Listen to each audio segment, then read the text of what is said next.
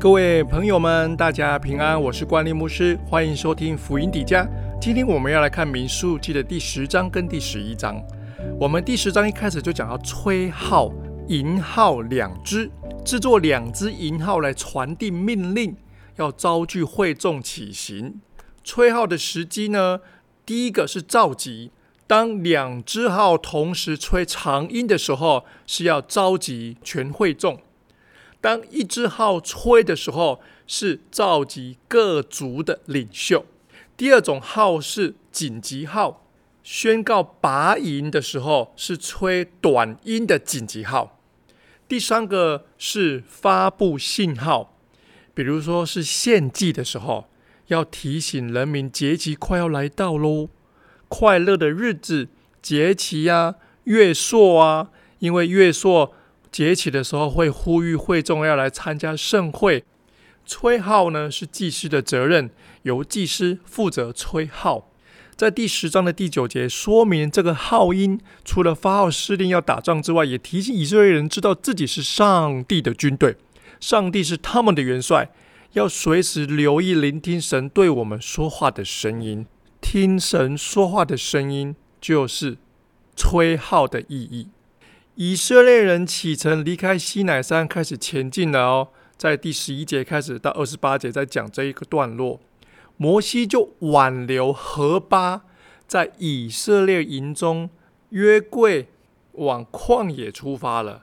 诶，在这里面有二十九节有提到摩西的岳父，又可做摩西的内兄，也就是摩西内人的兄弟。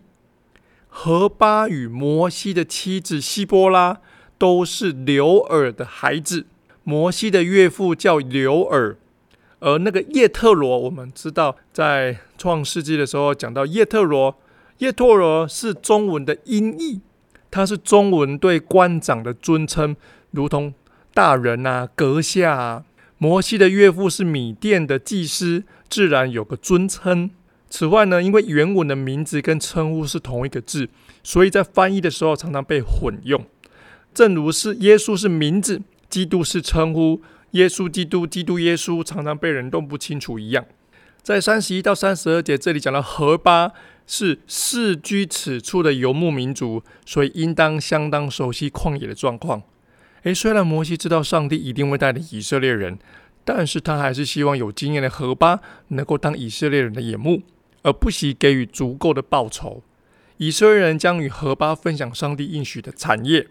有时候我们会认为找专业的人跟信上帝是互相抵触的。而教会呢，倾向低估专业的价值，常常给予很低的薪水。但是摩西却大力挽留何巴，当做帮手。诶，上帝也没有反对哦。好像对当时的以色列人来说，尊重专业跟信赖上帝的带领，并没有冲突。诶，这是值得我们。多加思考。三十六节将耶和华称以色列的千千万万，是为以色列人征战的神。各位弟兄姐妹，当我们在生活中、工作上、病痛中努力搏斗的时候，我们是否确信他是为我们征战，并且愿意一同作战的神呢？愿上帝赐福所有的弟兄姐妹。今天呢，我们要再继续看第十一章呢，讲到三件事。百姓发怨言，闲杂人起了贪欲。摩西发怨言，而那个发怨言的地方就叫做他贝拉。百姓发怨言是因为哦，加经固啊，还走不到目的地，失去了耐心就发怨言。上主听见发怒，就降火在他们中间烧毁了营地的一端。而摩西就召聚七十个长老。闲杂人就是指的跟以色列百姓一起出埃及那些外邦人，他们因为欲求不满，鼓动百姓们发怨言，在基伯罗哈塔瓦这个叫做贪欲之人的坟墓的这个地方发怨言，埋怨吃的不好。摩西也因为承担过重，也发了怨言。上帝让七十个长老来共同承担摩西的管理责任，又用鹌鹑让以色列人有肉吃。哇！耶和华刮来鹌鹑，成千上万的刮鹌鹑，到处都是吃不完的肉。哇，好丰富的蛋白质啊！肉在他们牙尖还没有咀嚼的时候，耶和华的怒气就向百姓发作，用极重的瘟疫来击杀百姓。基波罗哈塔瓦意思就是贪欲之人的坟墓，在那里埋葬了贪欲的百姓。这是我们讲到第十一章。各位朋友们，鼓励大家继续收听福音底家。